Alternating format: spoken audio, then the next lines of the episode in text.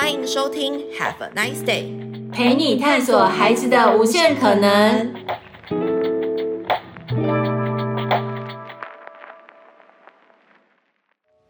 Hello，各位听众朋友们，大家好，欢迎收听 Have a nice day，陪你探索孩子的无限可能。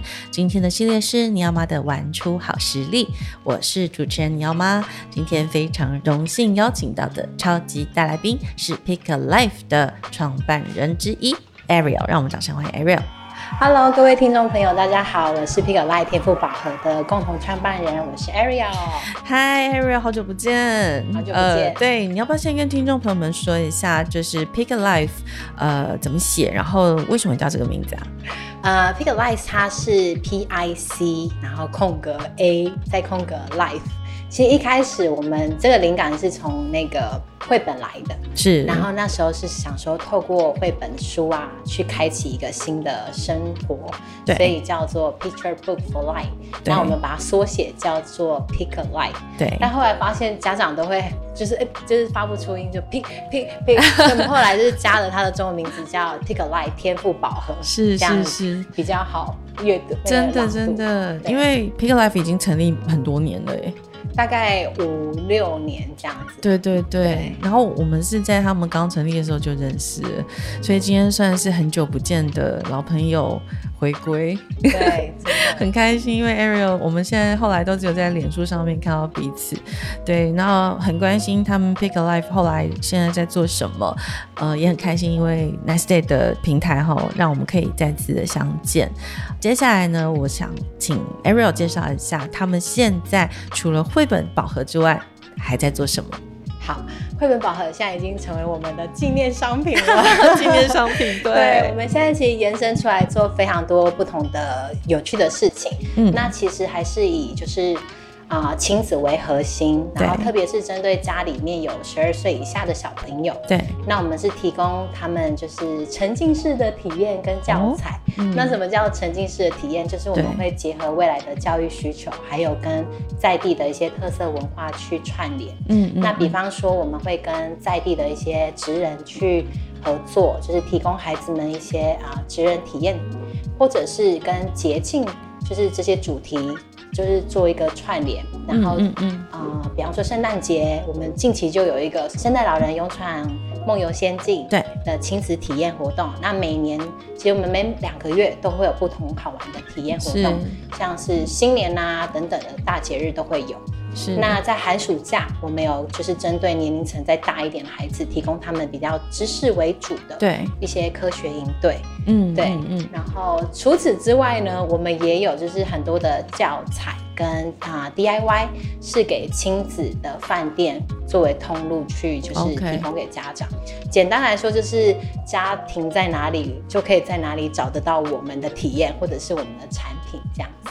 很棒哎，因为其实这次的营队啊，应该是都是以小学一到四年级为主。对对，那当时你们会设定这年龄层有关有有什么想法吗？就是为什么会锁定在一到四年级？好，主要是十二岁以前嘛。是。然后，因为我们自己观察说，十二岁以前的孩子呢，还比较多愿意想要跟家长相处。你是说过五年级之后就放弃相处了吗？五年级之后，可能他们想要自己独立的空间，想要认识朋友，可是，在可能呃十二岁以前，你还更多觉得嗯还可以跟爸妈出去玩，可以可以可以等等的。主要是这个阶段他们在探索自己嘛，所以我们特别对这个年龄层有感，其实是我们很重视就是亲子之间的关系。对，因为我们自己觉得他是一个人长成很重要的一个一个安全感的来源。没错没错，对，所以我们很希望说在这个年龄段啊。家长是可以跟孩子享受那个亲子关系的，所以我们的很多体验就是其实就是邀请家长参与。嗯，然后除了科学这些营队没办法之外，但是很多的活动体验跟产品，其实都会希望说，哎，家长享受在其中，嗯，然后是孩子们也感受到家长的同在，嗯，对，所以。就是我们才会特别针对这个年龄段，就是还是以陪伴为主轴去想活动嘛。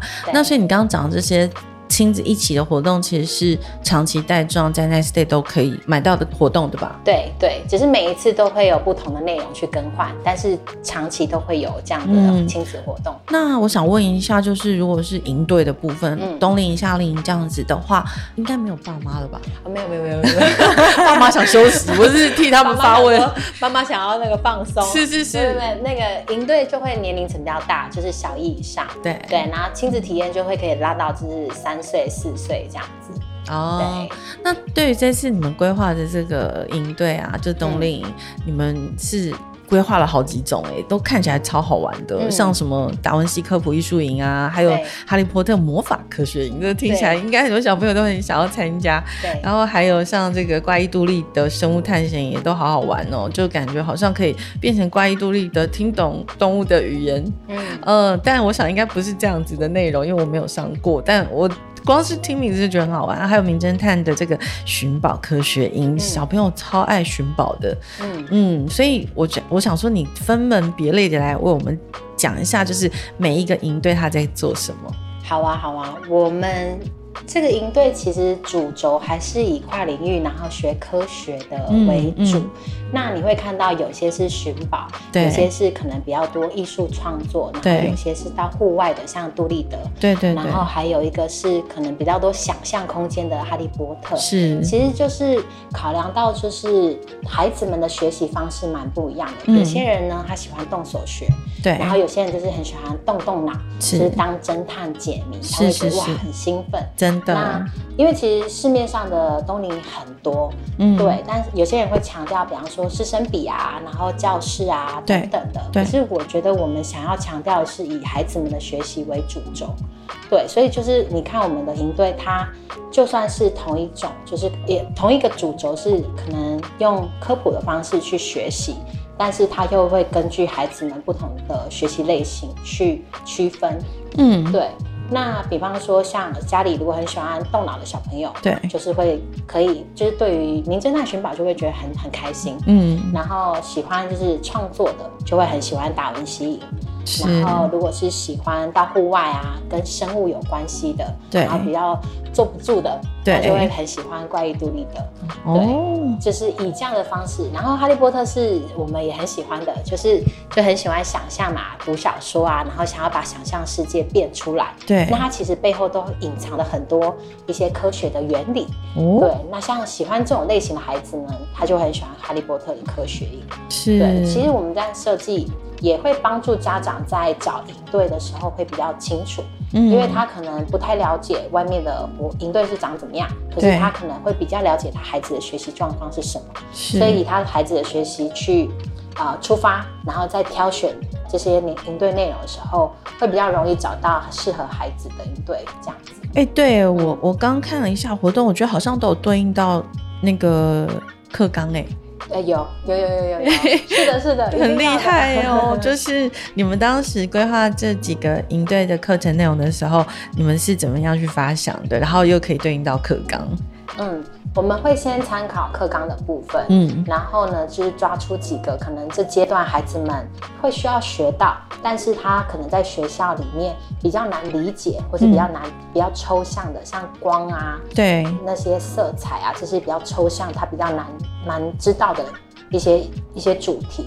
然后把它延伸出来，然后加入比较游戏化的元素，嗯，让孩子可能在寒暑假的时间可以比较就是用生活化的方式去理解，嗯，那这样他在未来就是开学后，嗯，衔接上学的内容就不会觉得哇好抽象哦，或者是有挫折，哦，对。所以等于是先上的概念吗？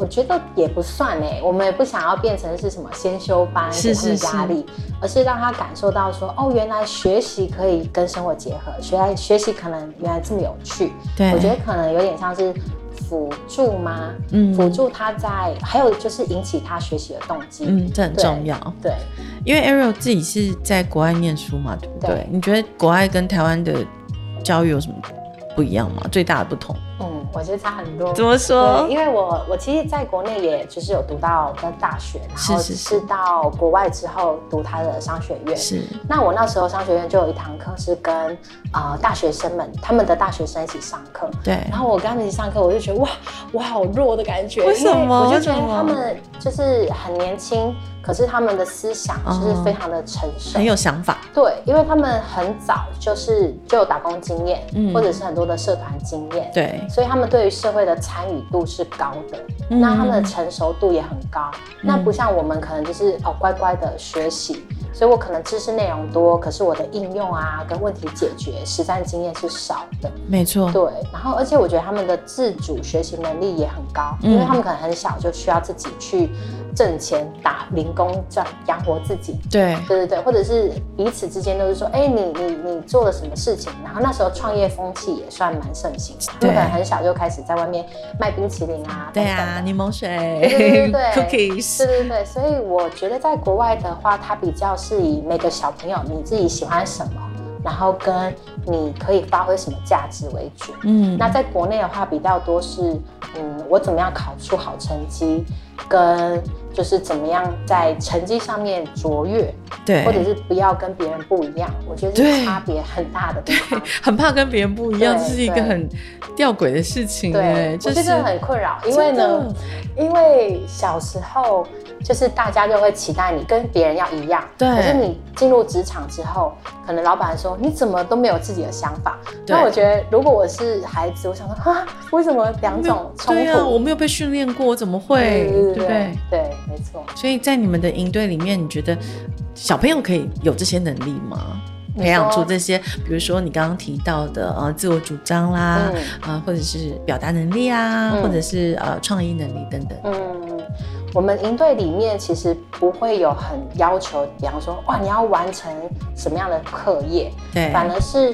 带他很像是回到学习的核心，跟那个、嗯、那个现象的背后，嗯，是什么原理，嗯，然后让他知道，哦，原来这些背后都有一个原理是可以追随的，就比较像是架构他的思想观念，嗯，对，不是说硬把这些知识学习下来，真的。所以每一个主题，他可能会花蛮多的时间去透过啊、呃、实作。或者是透过现象的观察，或是透过小组的讨论，嗯，然后让小朋友开始建构说，嗯、哦，原来这件事情的背后是这样，对，原来我可以这样想，嗯，原来我可以把它做这样的应用。我比较，我们比较希望是营队是让孩子重新思想，学习可以怎么样？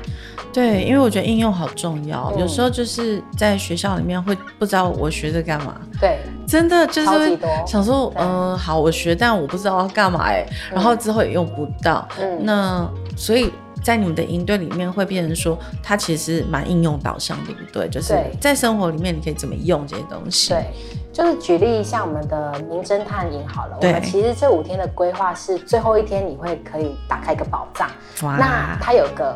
它可是它是被锁起来的，嗯，所以你要怎么打开这个宝藏呢？就会隐藏在每一天的学习过程里面，啊，就像有点像破关这样吗？对对对对，你每一天可能应用你的知识。然后去解答、解开一个关卡，你就得到一个线索。嗯、那五天收集这些线索之后，你就可以打开最后的宝藏。对，所以小朋友以这种游戏的情境出发，他会觉得啊，我想要学这个是因为我要破关。对对对对，然后他们整个学习动力，你都不用催他，他就很急。老师老师，还可以再教我什么吗？不然我不知道怎么破关。对，等等，这很不一样，因为可能在学校是就是被动式的吸收。对对对对，然后他就没有动力。嗯、可是我觉得我们营队很。重视先让小朋友有动力，那你后面再就是提供他知识，是他追着你要的。对对，像我看到你们的就是 Day One 到 Day Five，嗯，总共五个半天的这个课程，我就觉得很好玩，因为里面呃提到了推理能力，嗯，观察能力、判断能力、嗯、知识能力跟合作能力，我觉得很多家长很 care。合作这件事情，嗯、学校老师也很 care，就会大家一直在谈说团队合作，团队合作。可是真的现在的孩子，可能少子化原因啦，嗯、真的是有面临到就是团队合作的困难呢。你自己在旁边观察课程的孩子们的时候，你有这样的感觉吗？有，非常对，因为就像你讲的少子化，然后每个小朋友都生的少，所以通常出来的时候，大家孩子们比较会。留意自己的需要，可是比较不会关注到其他人的需要。对。对，所以我们的在营队当中，其实我们会分角色，嗯，比方说有人是就是侦探长，要负责收集什么，是。那有人是守护长，要负责收集那个那个守护某一个宝藏。对。对就我们会透过，就是比较不会很自私的说，哦，你们要团队合作，我们其实就是把角色分给他们。嗯，那每个人有个角色之后，其实会有一个 ownership 的概念。对，那你要运作，就像一条船，有人要顾前面，有人要顾后面，没错，有人有人要掌舵，所以每个角色分下去之后，你就知道啊，你们要前行，就是你们就是必须要一起合作才可以前行。对，对其实我之前看你们的这个营队的体验内容的时候，我都觉得还蛮厉害，是因为它真的蛮跨域整合的。嗯，这个这个课程规划的时候，你们有遇到什么样的困难吗？跨域整合是我们一直很强调的点。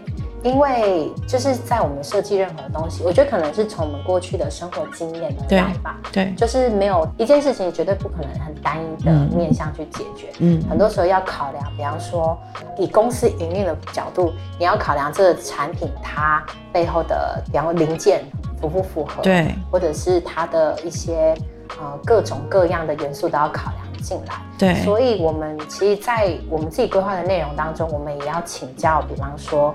呃，艺术相关的老师，对，科学相关的老师，还有幼教的老师，就我们在设计课程内容的时候，就会把这么多领域的都结合在一起，嗯、然后就会也会希望孩子们他们学习的领域是跨领域的，对。对，主要是因为第一个这样比较有趣，嗯、对，然后第二个是它也比较贴近真实的社会环境需要的整个能力，没错，嗯、因为在学校都是分科上，对，就没有办法就是。真的像你们做到的跨域整合，因为我看到里面，比如说你刚刚呃举例好了，你刚刚讲的侦探解谜的部分好了啦，它可能跟科普有关，那它也跟逻辑训练有关。那其实逻辑就是去数学啦，嗯，对，然后实物操作，然后解谜，这个解谜是最好玩的，用解谜去包装这些东西，然后它里面又有上到比如说方位啊、经纬度、地图判读啊，这个跟童军是有关的，好，然后又跟色彩科普。有关情情绪有关，大脑认知有关，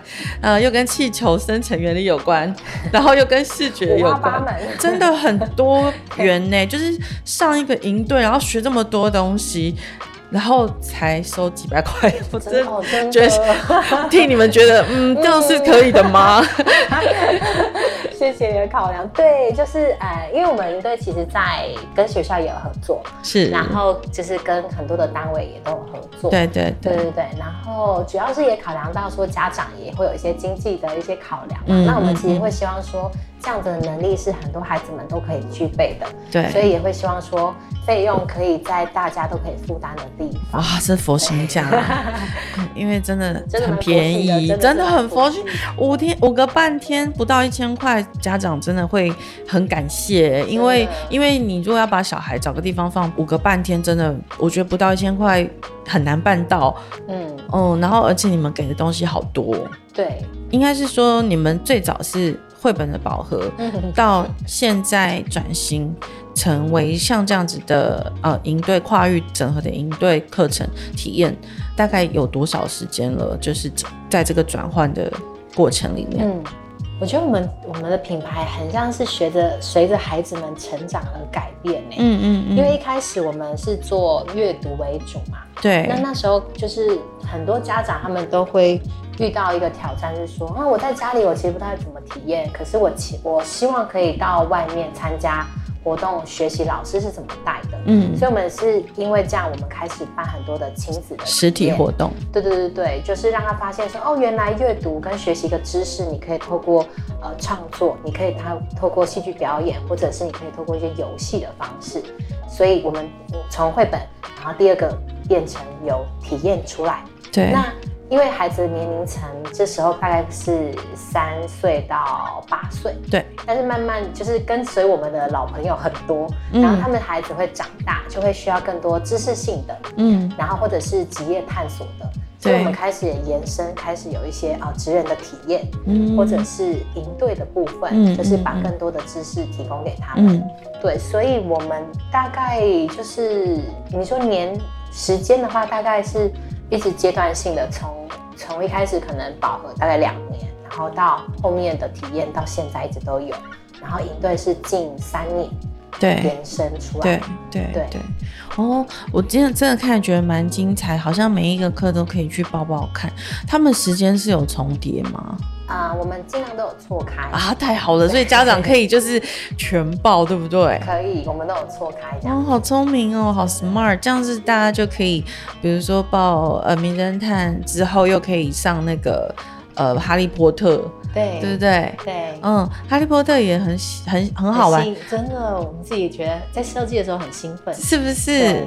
因为孩子们需要先看过哈利波特吗？不用，不用，不需要，对不对？不用，不用，那就好。对，没有啦，因为不太需要先辈的知识，是是是，就人去就好，人去就好，你们都准备好了，我们都准备好了。哇，那很棒。家长其实最痛苦的是说，有一些营队他可能。事前会叫家长要准备一些物件啊，或者是一些工具啊，哦、真的会会会，因为就是可能我不知道哎、欸，就是会有这样的，或者是有些电脑啦，就一些硬体类，对，或者是比比如说一些呃雨衣啦、换洗衣物啦，哦、然后剪刀啦等等这种东西都会有。嗯、那其实有时候。很忙很忙的家长，他可能真的没有抽出时间来去准备这些东西。对，所以说，如果说应对课程像你们这样很贴心，都准备好，小朋友只要送去，啊，就可以开始上课。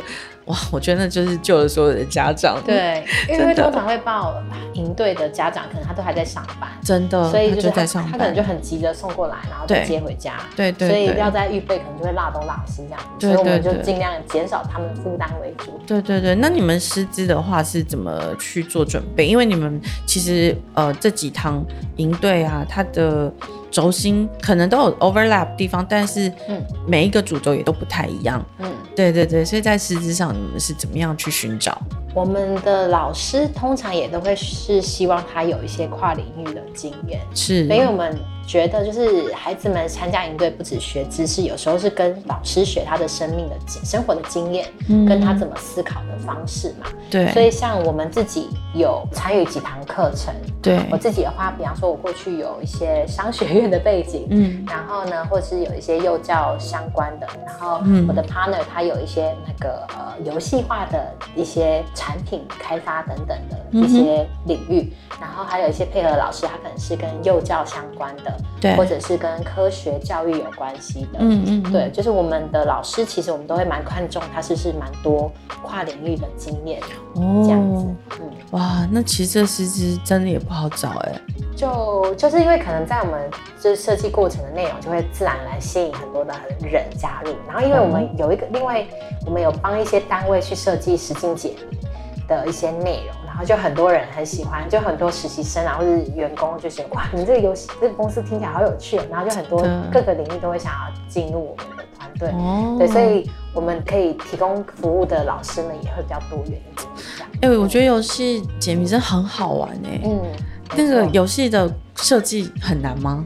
哎、欸，它需要抓到一些原理。还有就是，嗯、我觉得我们设计的特别是给小孩子的，是那我觉得难度再高一点。对，因为他要考量到说，就是他的知识够不够，嗯，对，然后他阅读的能力行不行，嗯，对，然后以及他这阶段他可能会需要互动性高一点，而不是动脑多，对，他可能就有挫折。哦，对，所以他有一点点就是。啊、呃，学问在背后，藏在里面，藏在里面，藏在里面，很厉害。因为其实就是把这个东西哈放到最深的地方，孩子们在无形之中玩中学是最厉害的。对，其实我们那个名侦探那个啊，他他的呃，他其实他的 idea 是从我们为一个气球工厂，就是设计实境解谜延伸过来。气球工厂。在台中的气球博物馆，好好玩哦！对对对对，然后那时候就发现哇，孩子们在解谜的过程当中会很喜欢学习，嗯，所以我们就把这些元素就放到我们的所有的营队里面，就是透过给他们角色，给他们游戏的内容，嗯，然后去包装，对，然后孩子们就会哎。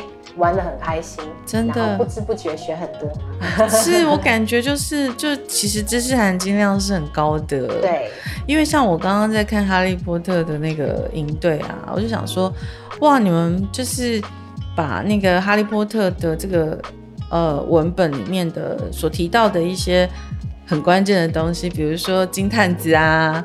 呃隐形斗篷啊、魔法药水啊这种东西抓出来，然后再把它变成课程的一部分。嗯、那我想读过《哈利波特》或看过电影的小朋友，可能都很有共鸣哦。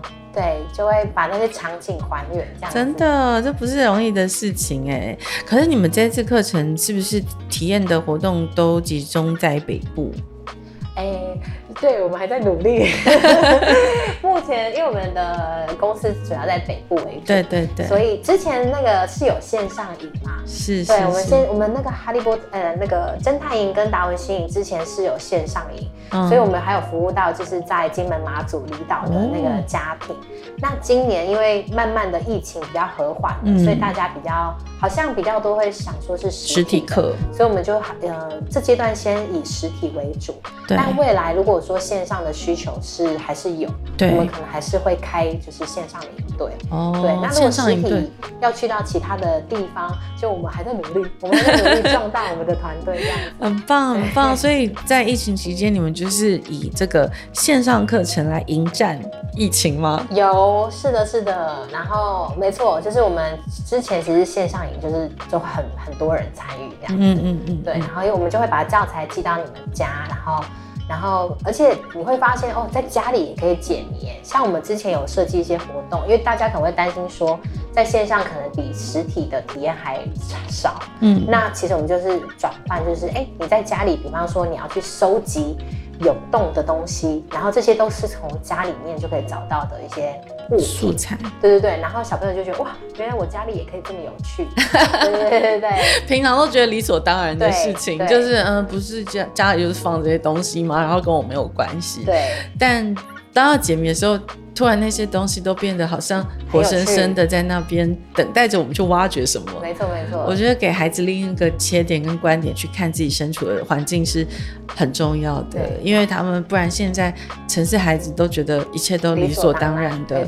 对，那不像在大自然里面的孩子长大，他们可能因为大自然就是千变万化。嗯嗯，它有四季分明，然后它有呃日出。啊、哦，有日落，有月升，有月落。那甚至在海边的小朋友，可能可以看到，呃，海浪、潮汐等等的现象，各种不同的生态。在都市的小朋友真的是比较缺乏哦，他们可能都关在自己的大楼里面，嗯、那也没有什么机会去接触这些跟自然相关的东西。爸妈又要上班，可能真的能接触这些有趣事物的时间非常的少。嗯、所以刚刚。听到你讲的时候，就觉得哇，在家里也可以变好玩，啊、或者是说我们身边的环境也可以变好玩，嗯、我想你们在这个课体验课程里面都放入很多像这样子的物件，让他们可以其实离开了营队之后，他们可能回到家还是可以延续课程中的某一些部分。对，我觉得你提得很好，就是说，就是现在都市孩子他可能。就是会理所当然比较多，他比较对世界有点失去的好奇心跟感觉，嗯，对。然后，所以其实我们在做很多的东西，都会希望他就是发现环境跟生活这么有趣。对，原来我不用再把世界当成是一个很无聊的一个 水泥丛林。对，对，应该可以是从环境的每个角落都有学习的一个空间，可能性，对对对，对，然后去探索。对对，对，然后我们把每个东西都变成我们平常可能，呃，我们以为它是个杯子，没有什么事好说，嗯，呃，里面装水没什么事好说，嗯，可是它里面可能有折射的事情可以说，对对对对对，没错，对吧？对，那你有这样的习惯，你就会觉得哇。原来生活处处都是有智慧的，然后也都会长大，可能就觉得处处都有机会。真的，我觉得还蛮关键的。真的，这就是一个视角的改变哦。透过你们的体验课程，它其实小朋友不只学到知识，他也学到呃观察世界的角度跟态度是不同的，去解读这个世界，而不是所有的东西都是理所当然放在那边。杯子就是拿来喝水。杯子也可以不拿来喝水啊，对，杯子可以拿来插花，欸，哎，没错，没错，是不是？我常常经常拿杯子来插花，就是看你拿到什么花嘛，对。对对，看你拿到什么花材就把它放进去。所以我觉得在这些好玩的活动里面，虽然看起来好像呃每个营队有每个营队的功能性，但我觉得他们事实上都是回到人本身，哎，对，就是回到说孩子们不再只是消费者吧。就是我提供什么你就吸收什么，而是你可以成为创造者或者是问题解决的人。好，问题解决好重要。对对，没错。很多小朋友不会解决事情，甚至大人 都不会解决事情。你有遇过这样的大人吗？我我 蛮多的，就不会解决事情，对不对？他可能会，我觉得可能是一个，就是可能从过去的学习，就是哎，我告诉你这个，你就是把它用出来。可是。比方说，我要怎么发现问题？我要怎么去找资源去解决这个事情？他们比较少空间给他们，嗯、所以大部分人，我我们遇到蛮多是比较依赖性的，希望告诉你，而且可能怕犯错，对，所以就会想知道你告诉我答案好不好？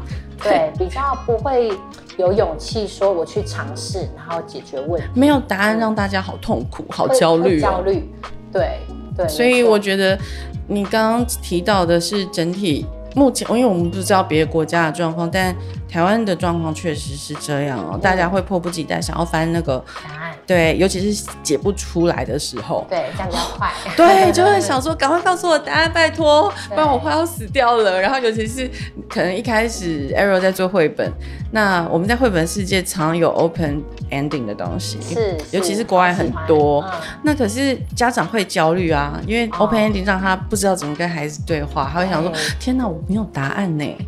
所以他就会一直爬文，但如果爬不到文的时候，他也会很痛苦。对，对，可是偏偏艺术就是这么一回事，他就是没有标准答案呐、啊。嗯，所以呃，在这个跟你们一起互动的孩子们的经验里面，或亲子的经验里面，他们可能可以呃获得一些知识，但是他们可能也可以啊改变自己观看这个身处的世界的一个方式。嗯，我觉得是还蛮珍贵的耶。嗯。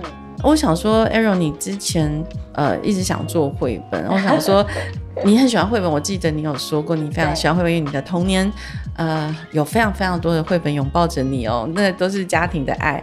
那你有没有觉得哪一本绘本是你今天很想推荐给呃这些听友们的，让他们也可以有个方式，嗯、呃，再次去看看他们好久没有看的绘本哦，或者是接触一本新的东西。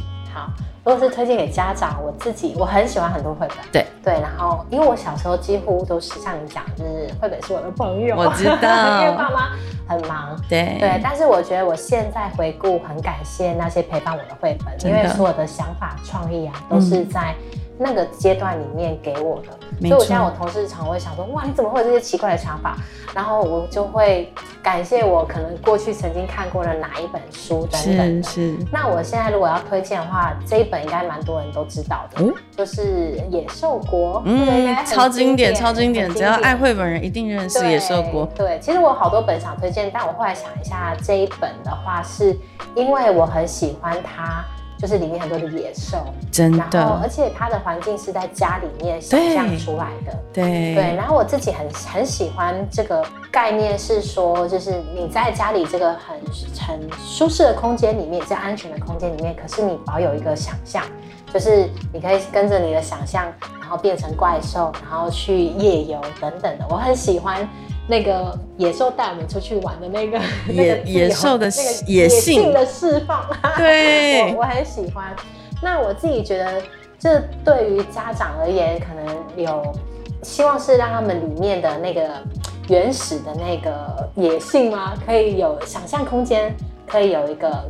空间可以让他出来，嗯，因为我觉得可能不管是在育儿的过程也会，你很怕对别人怎么看，很怕错，然后很怕小朋友就是可能啊很动来动去啊，很野性怎么办啊？那我觉得可能就是也就是把里面的小朋友就是。让他有空间可以出来，嗯，对，然后可是他又知道说，啊、呃，晚上想回家的时候是可以回来喝一杯牛奶睡觉的，随时都欢迎他回来，对吗？对。家的温暖就是这样子，孩子走多远都没有关系。对，当你想回家的时候，家永远是你最后的一个避风港。是的，是的。那当然，野兽国要讲的东西很多啦，当然它不会只有这个项目，但非蛮期待你把它变成体验课的。哎、欸，好哦，我觉得应该小朋友很喜欢。哇，我可以就是很那个。对对对，而且你知道这个东西在国外它有一个专有名词哎，像这种走过衣橱的这种呃魔幻的文学哦，它是有个名字叫就叫衣柜文学。你说走过走过衣柜哦，什么意思？就是他从房间，他是透过衣柜的门出去的嘛，就像纳尼亚那种。对，纳尼亚传奇就是典型的呃衣柜的幻想文学。对，他就是他要通过一个门，然后进到另外一个幻想的世界啊，他是。它是有这样子的一个文学的名称啦，所以野兽国它其实有非常多东西可以讲。那我想，呃，当然我们今天不会花太多篇幅在讲绘本，但因为这个其实绘本是 Arrow 他们创办这个公司的最初最初的起心动念啦。是是，当然我们还是希望就是没有忘本嘛，就是 Arrow 他还是热爱着绘本，热爱着这个这个东西，我们也。很期待，就是说未来有这样子的课程，嗯，就是带着孩子们重新再去用不同的视角，或者是用更立体的方式去体验这些绘本里面讲到的东西，或者是家长们。唤醒他们心中的那个已经被压抑好久好久的那个小朋友哦，因为提到野兽国，其实很多人都会很激动的，就很兴奋的，很喜欢的。比如说，我有朋友在卖老件的，那他从美国那边进了非常多野兽国的东西，只要一进来就卖光，一进来就卖光，你就可以知道大家多么的渴望以及。多么的爱野兽国，就是美国有非常多的周边，嗯嗯嗯，因为美国人很很喜欢野兽国，所以他有很多的周边玩偶啊，甚至桌游，哦，有点像野蛮游戏里面那个电影里面那种桌游，哇，嗯，很好玩，所以你不知道他带你去哪里，呃，我觉得在这个 Arrow 他们这个 Pick a Life 所举办的这些活动里面呢，虽然它紧扣课纲，但呃，他也给你的很多的是。温暖哦，因为 Ariel 在他成长的过程，我觉得这要，这真的都要回溯到这个创办人的原生家庭，没办法，还有他们的童年，就是为什么？因为这才会引导他为什么今天走上这条路，他想要做这件事情，那他想要办这些课程，那为什么他会呃想要用这些主题来引导孩子们去热爱？自己的学习跟以及自主学习的动机，我觉得这都跟他小时候所受到的滋养是有关的，嗯、所以也跟你们现在在听的家长们啊，你们怎么样给孩子们，他们 maybe 未来长大以后可以像 Ariel 这样子，呃，读完双学院之后回来创办一个这么有趣、这么充满活力跟 creative 的公司，然后呢，举办这么多好玩的营队，第一方面解决孩子。到底要放哪里的问题，就是寒寒暑假一到，到底啊，天哪，焦虑，想要放哪里？但在这个表面上看起来，好像这些营队是解决工解决父母焦虑的一个工具或是一个场域，但其实事实上，反而他是给了更多，他不是解决，除了解决你们的问题之外，他给了孩子更多更多。那家长们可能也透过孩子们课后的回馈。嗯，我觉得也可以获得很多，因为这些营队都太有趣了，而且我相信是每一个家长都负担得起啊。对，因为真的跟有一些营队很贵的比起来，真的是超级友善，超级友善，真的，真的就会让人不禁怀疑说，哎、欸，是有想要赚钱的，哎、欸，是有想要赚钱意思吗？就是还是说没有做公益吗？可能之后会涨价哦，没有啦。对，所以现在赶快趁现在抱起来。对对对对。对，那你会自己觉得一到四年级这样子呃混龄呃有什么样的好处吗？嗯，这个我很多人家长会问呢、欸。对呀、啊。然后我们自己很。很重视混龄，是因为它比较贴近真实的环境。嗯，因为像职场里面，你也不可能同事都跟你同龄、哦，真的。对，你可能会有比较有资历的，或是比较资浅的。那在我们营队里面会想要混龄，是因为它第一个是贴近真实的环境，嗯、然后第二个是说大的孩子他可能吸收知识比较快，对。可是呢，他可以透过去啊帮助其他小龄的孩子，他可以建立他品格或者是领导的能力。是，那小一点的孩子，他也可以透过观察比较大的，然后去模仿、去学习，或者是很成为很好的帮助者的角色，嗯嗯嗯、就会希望这个稳龄反而是可以把他们的品格跟团队的一些能力把它建立起来，因为未来你进入职场。这些很需要，真的很需要，因为有时候那个跟你一起工作的同事啊，有的大你十岁，有的小你十岁，没错没错。尤其是现在的世界哦，尤其像我们这种中年人，真的是有时候就是五十的、三十的，你就在中间，对，然后到底要怎么样跟跨这么大年年岁的人沟通？嗯。啊、呃，共同合作，共同完成一个 project，其实真的是不容易的，因为每一个人的思想跟接受的教育都是不同的。对对，那像你又是在国外有受过国外教育的人，那跟土生土长台湾人可能，呃，在看事情的方式、解决问题的方式，可能又都不一样。嗯，对，所以我觉得透过。可能每一个寒暑假在营队里，或者是像你刚刚提到的常态型的活动、主题式活动，如果每一档爸爸妈妈都让孩子们去参加，嗯、其实它是会堆叠的，对，累积的，的这些能力是累积的。然后你们也可以看到 Pick Life 有多么用心在做这些活动，因为你参加一次一次性五天半的活动，其实是也没有不可以，只是就是说可能没有办法完整的截取到，就是 Pick Life 他想要。传达给你们这个家庭的核心的价值是什么啦？所以我会觉得蛮可惜。所以而且它真的便宜啊，所以 真的，它有的课其实你们上 Next Day 的网站看，其实超便宜的，真的很便宜。然后他也帮你规划好了，比如说你可以什么课搭什么课，他早上跟下午，那你就变全天营了。对对。然后你知道全天营也不超过两千吗？真的超级便宜，而且是五天份哦。等一下，你的价格好，大家可以上官网去。大家上官网，因为我有看，我有看，因为就是九百五十起啦。我现在看到最基本价，半日，这是半日，对，这是半日。但是你如果上下午一起，也是乘以二而已啊。没错没错，而且五天一起报最便宜，真的。所以我真的是觉得，如果说你想要把这次 Pick Life 它嗯全部规划好的小朋友所需要具备的呃跨界超能力哈，也是我们在这个节目主要要讲的未来实力是什么？这个好的实力是什么呢？嗯，我觉得可以透过他们这一个系列完整的应对，那小朋友他可能在这个寒假，他可以获得很多东西回来。嗯，就算他没有办法马上应用在生活或社会上面，啊，但是他就是种下一个种子嘛。没错没错，而且它其实蛮多是这阶段也可以用的，像我们比方说刚刚有提到有一些课程是要去抓小偷，所以他要知道方位嘛。嗯，然后我们也带孩子去看说，哎，捷运的地图等等的，真的很重要。我们尽量都会让他可以跟现实的生活去整合起来，所以他其实孩子们。是可以用得到，对，在生活里面。突然，我想问一下，你们选哪个捷运站？因为有些捷运站很复杂，我觉得你们就是要挑那最复杂的。对对对对，然后呃，对我们我们目前台北的教室有在那个一个是龙山寺捷运站，对对，然后它算是简单啦，对对对，它简单，对它比较简单。可是有几个很难的捷运站，我都会迷路哎。那么我们对对对对，我们会找就是离那个营队的上课地点。比较近的地方，嗯、那如果真的没有办法，我们也会比方说截一个地图，可以让小朋友看。对，对他至少可以感受到说，哦，生活当中这些东西是怎么看，不会说每次都是跟着起，要爸爸妈妈去。对，他也可以起来成为就是带路的人。真的，因为好多小朋友真的是像你讲，跟着爸爸妈妈，然后就都没有在看路，也没有在认路。然后你问他在哪里看了什么，不知道，完全忘记。他如果迷路怎么办？对，对啊，所以一定要好好的带领他们这些生活的技能。真的是这样子，所以呃，其实在这个过程里面呢，在大家在听应该就知道。他是非常实地的哈，落地的带孩子们去体验一些他们可能在日常生活中爸爸妈妈比较没有时间带他们做的事情，那就放心的把孩子们交给 Pick a Life 的团队。然后安心的在 Nice Day 报名，哇，欢迎大家！